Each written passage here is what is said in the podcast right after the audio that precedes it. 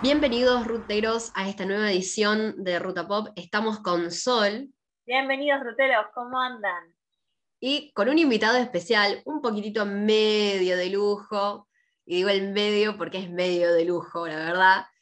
Eh, estamos acá con Ale de la cueva de Ale. Hola, ¿cómo va? Muchas gracias por invitarme. La verdad, un gusto estar acá. Y bueno, vamos a, charlar un ratito sobre la temática de que, que nos compete.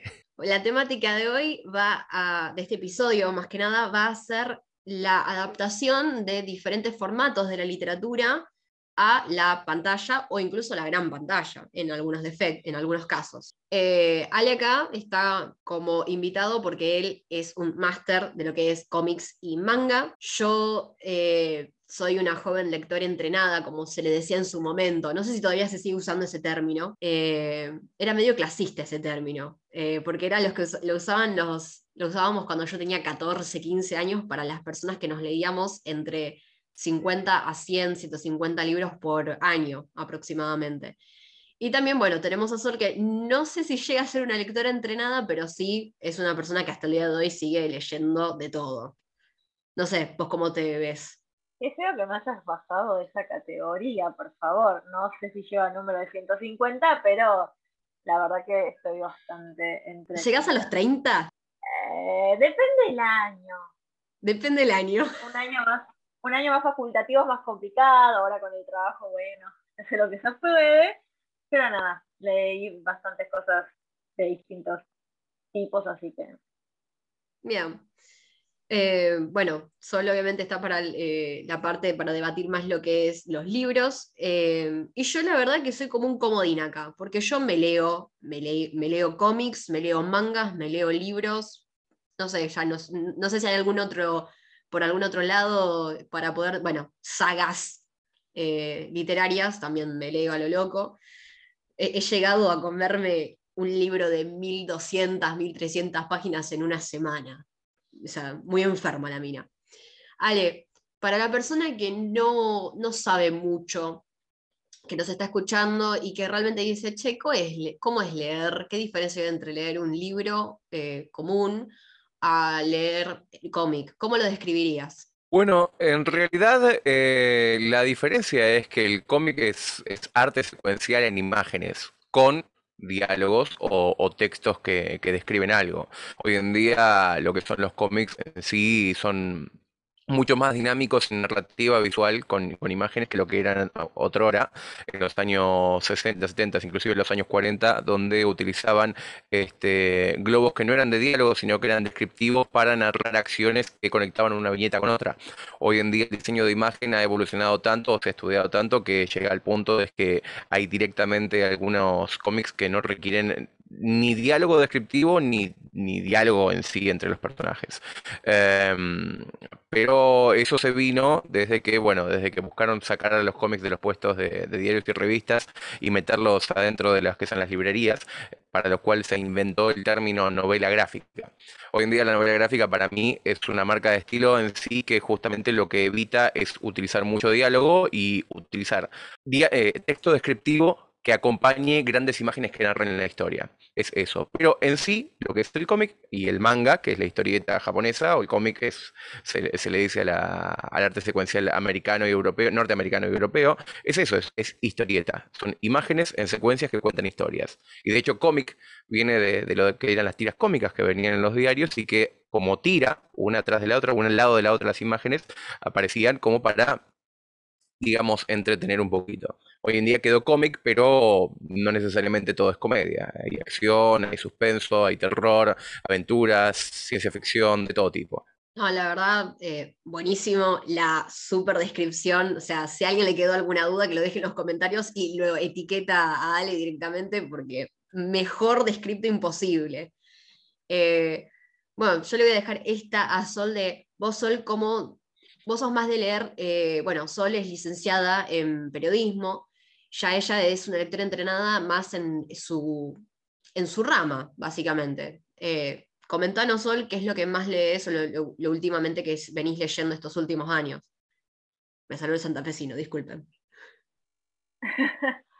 Eh, o sea, la verdad que lo podría dividir un poco desde más lo profesional, digamos, que va desde los típicos, vos mencionaste lo del, lo del estudio, ahí tenés los típicos textos de comunicación, eh, pero también vengo leyendo mucho, tanto por la profesión en sí como por lo que me gusta, lo que son las crónicas, que son textos de no ficción, eh, muchos que han sido icónicos para lo que es la literatura argentina, como por ejemplo eh, Masacre, ah, Operación Masacre, perdón, se fue la palabra de Rodolfo Borges, un clásico. Eh, y después nada, lectura por lo que es personal, bueno, esto nuestros eh, nuestros seguidores ya lo saben, pero nosotros somos fanáticos de Harry Potter, así que nos comimos la saga completa. Eh, y bueno, mucha fantasía, novelas históricas, mucho de, de, literatura argentina. Creo que hay muchos escritores argentinos eh, que tal vez no son tan conocidos y hacen muy buen contenido.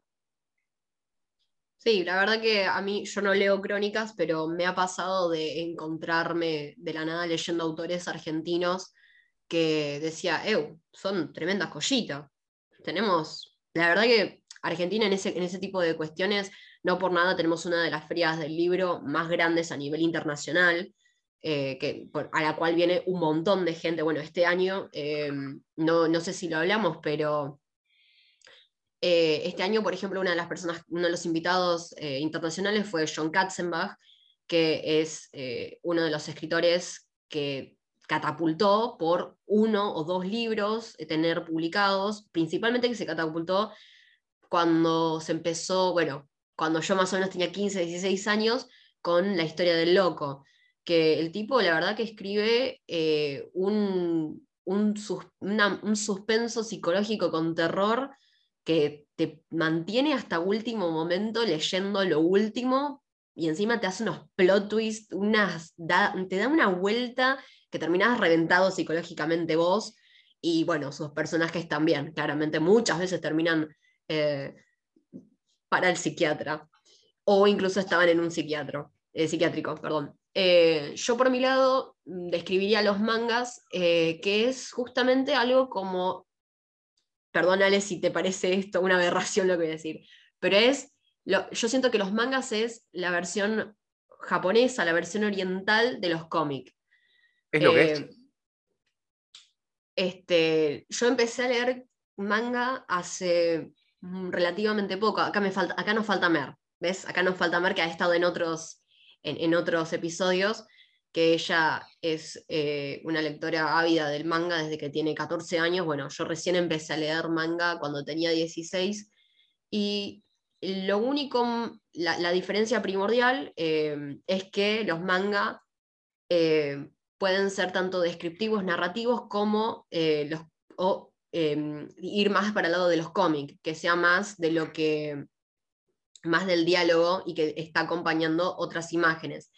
Lo particular del manga, eh, y esa es una diferenciación muy grande, es que las páginas son en blanco y negro siempre. Muy rara vez tenés algún manga que tenga páginas en color. De hecho, por ejemplo, la última vez me estuve leyendo, mi última lectura fue Spy for Family, y todos los mangas, una hoja tiene impresa en color, después el resto es todo blanco y negro. Lo flashero también de, de este manga en específico es que tanto las contratapas, el papel que viene el manga envuelto, como las tapas del manga, tienen una, mm, ¿cómo esto? Un color tornasolado, metalizado, que es muy raro de ver en, los, en los, mangas. Eh, de hecho, es muy caro eso. Em, pero bueno, ahora me gustaría más ir ya para el lado de lo que era la cuestión de nuestro, nuestro episodio, que es eh, la adaptación de todos estos géneros literarios, eh, de, estas formas literarias, a la pantalla. Yo ya no sé, no es, nada, no es nada nuevo, yo soy muy puritana cuando leo algo, tanto sea un cómic como un manga, como un libro, de que si van a hacer una adaptación, aún entendiendo porque eso también fue una evolución propia de que al principio yo, cuando era muy joven, quería que estuviera 100% fiel a el libro, manga, cómic o lo que sea, eh, lo que se iba a hacer, la adaptación. pero con los años fui entendiendo que hay cosas que no se pueden hacer del todo y a veces que son incluso no de relleno, pero como que están de más o que se pueden obviar. Eh, de igual manera, yo no voy a perdonar a David Shades por hacer mierda a Harry Potter, porque hay muchas cosas que se fueron de la mano y después no sabían cómo eh, unir ciertas cosas. Tipo, de la nada aparecía Harry en la madriguera y decías, pero este loco vivía con los Dursley. Sí, pero es que en los libros pasa tal cosa. ¡Ah! Eh, o en los manga, me está pasando que, por ejemplo, me leí Vistar y es increíble lo rápido, o sea, un anime, una temporada un anime normalmente tiene entre 2 a 24 capítulos. Vistar eh, por temporada tiene 12 capítulos. En dos temporadas apenas van eh, de los 11, 22 eh, tomos, pero acá en Argentina lo van a encontrar con 11 tomos porque son dos en uno. de los 11 solamente en las dos temporadas llegan para los cuatro tomos, me parece. Y creo que un partecita del quinto y nada más. O sea que todavía tenemos un montón de material para el anime, pero aún así en el manga es recortito. De hecho, un manga de esos me lo leía en una hora. De eh, Spy for Family me lo leí en dos días. En dos días me lo terminé completo. Todavía falta el noveno que va a salir ahora en septiembre. De hecho, a fines de septiembre, para variar el 30. Hay que esperar mucho para eso. Em, Ale, decinos bueno, danos tu versión de lo que acabo de decir, pero con los cómics. Bueno, eh, la cuestión de adaptación es, bastante complicada, sobre todo cuando estamos hablando de un medio gráfico, porque ya de por sí existe a nivel audiovisual algo que se llama el storyboard, que es básicamente un cómic hecho eh, en relación a, al, como guía del material audiovisual que se va a desarrollar. Entonces, al tener ya sea manga, cómic o historieta, un, storyboard hecho, un cómic, eh, la mayoría de las personas cuando van a ver el producto audiovisual le reclaman a, quien lo ha construido, a quien lo ha armado, que sea fiel. lo que es que creo que todos los cambios que se hacen tienen que ver con dos aspectos. Uno es el estilo narrativo de, cada uno de los formatos. Hay cosas que se pueden hacer en el cómic que no se pueden hacer jamás en televisión. Tiene que ver con la dinámica más que nada del relato, ¿sí? Pero también tiene que ver, en este caso en particular, con con la época, el contexto histórico o sociohistórico en el cual se estrena el producto que adapta el material original y el material original, ¿no? Hay, por ejemplo, ahora este viernes se va a estrenar Sandman en Netflix, serie eh, inspirada, basada en, el, en, la obra magna de la fantasía de Neil Gaiman, este, de la cual yo soy, por cierto, muy fanático, ¿no? Y uno de los reclamos principales que se ha hecho respecto de esto es que, por ejemplo, Muerte, la, actriz que la va a interpretar en la serie es afroamericana, cuando en los cómics Muerte aparece como una mujer, no voy a decir que es caucásica, porque en realidad tiene la piel blanca. Eh, eso como uno, ¿no? A grosso modo. La cuestión es que eh, en este caso, y, si bien Neil Gaiman es un escritor muy despierto y que ya para la época experimentaba muchísimo en su relato, eh, junto con Watchmen eh, de Alan Moore, eh, Sandman es, es considerada la obra magna de la fantasía. Watchmen es una deconstrucción del género superheroico, de hecho cuenta con una adaptación live action en cine, hecha por Zack Snyder, si mal no recuerdo, del año 2009, que bueno, es muy difícil verla y compararla con la obra porque Watchmen es una obra literalmente imposible de adaptar correctamente o con todo lo que trae el cómic, ¿no? Porque Alan Moore, en su, en su maravillosa creatividad, lo hizo a propósito así, para que nadie le tocara la obra. Este, Sandman es, es lo que Watchmen a la fantasía.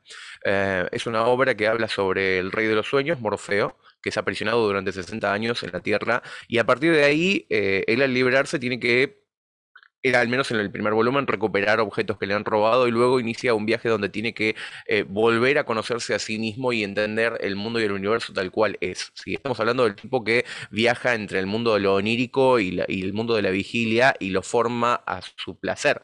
¿no? Es un eterno, es un eterno. Y, y estos seres no son humanos. No son humanos. Entonces, eh, hay muchísimas cuestiones que, si bien Gaiman en su momento, que él inclusive habló este, de mm, diversidad de, género, ¿sí? En, las páginas de Sandman uno va a encontrar eh, personas de todo tipo, de todo color de piel, va a encontrar este, personas gays, personas eh, trans, personas no binarias. De hecho, Deseo uno de los eternos es un ser no binario, que depende del capricho y como esté cada día aparece de una manera diferente.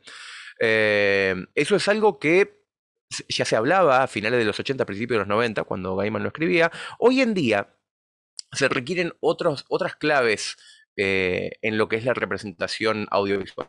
de repente, utilizar a una actriz afroamericana para representar a Norte, que aparecía mayormente de forma caucásica, no está mal porque aparte básicamente los Eternos son personajes que toman la forma que quieren por el capricho del momento.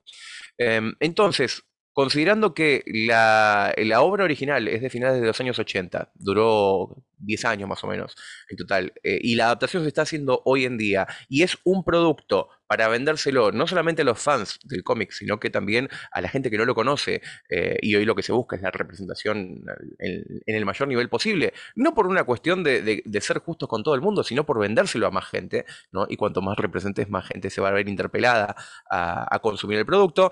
Esos son cambios que se tienen que considerar. ¿no? Y, que, y que la verdad es que si al final no afectan a la esencia de lo que busca contar la historia, ¿por qué no? No tiene que ser exactamente igual.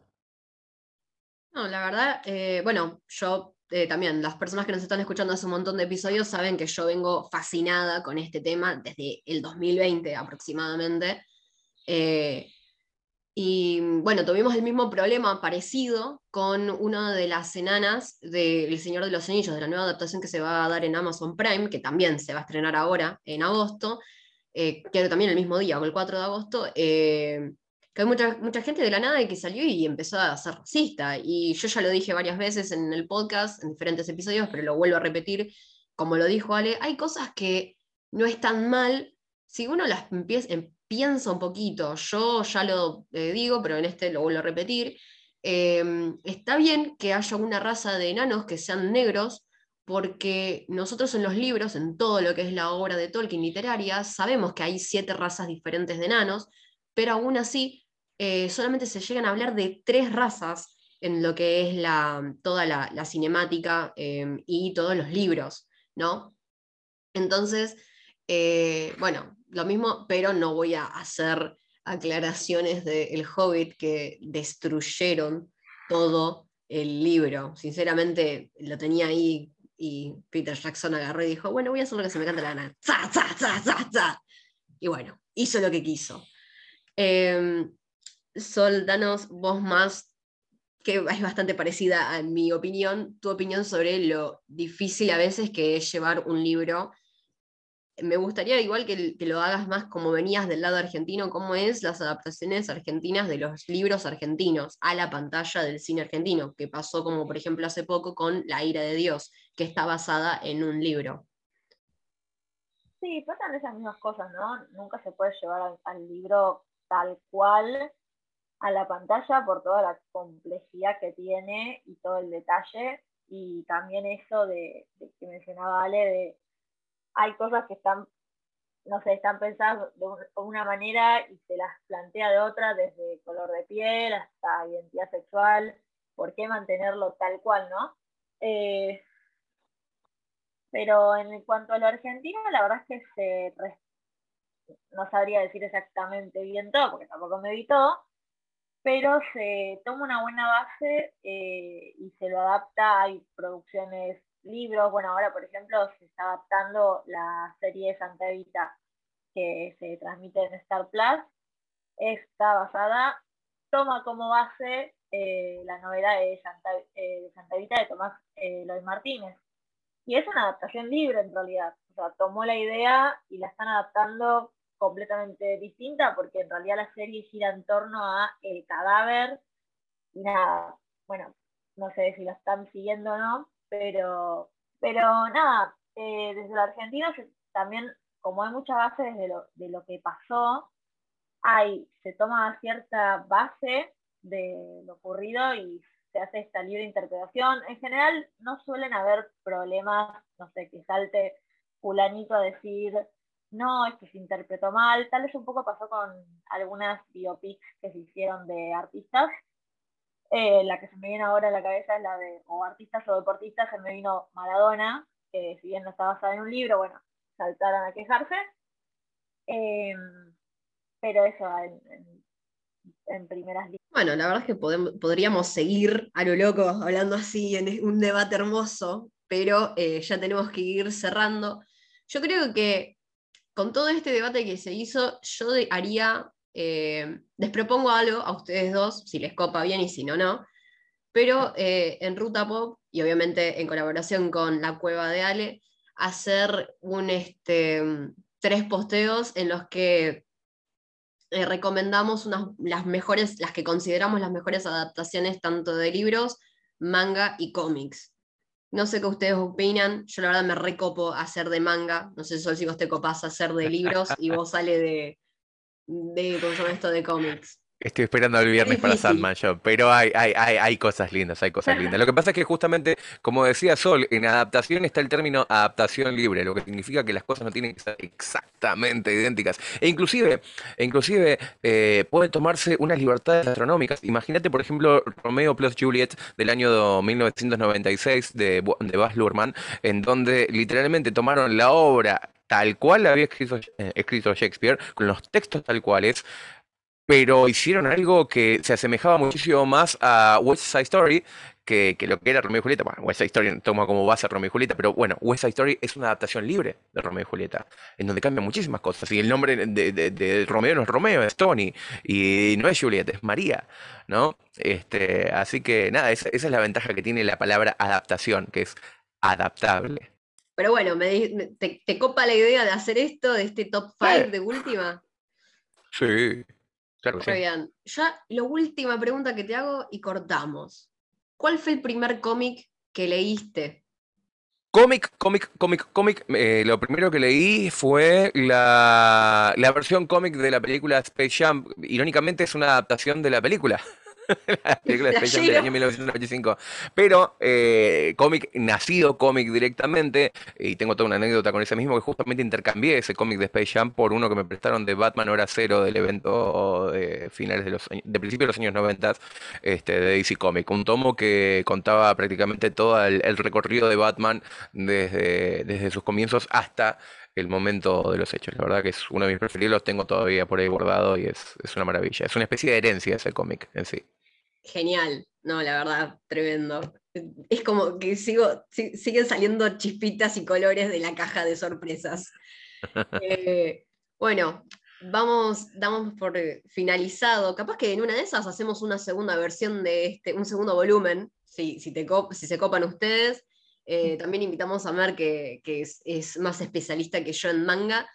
Eh, y bueno, como siempre, recuerden que tenemos nuestro cafecito. Eh, no olviden seguirnos en Instagram, es arroba ruta.pop. Ale, tu Instagram, decirles cómo es. Mi Instagram es, la-cueva de Ale, todo junto. Genial. Bueno, mm, ruteros, nos escuchamos en el próximo episodio. Saludos.